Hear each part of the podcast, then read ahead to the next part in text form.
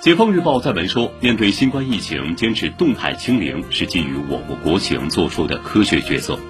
作为人口超大型国家，中国大陆人口十四亿多，其中老年人二点六七亿，慢性病人二点六亿。如果放弃动态清零，采取所谓的躺平共存政策，那么这些脆弱易感人群的身体健康和生命安全便会面临严重威胁。同时，我国医疗资源和水平在地区之间的差异性仍然突出。近期在东部沿海发达大城市的几次疫情已带来巨大压力。如果在农村及中西部欠发达地区发生类似疫情，将使更大群体的身体健康和生命安全面临严重威胁。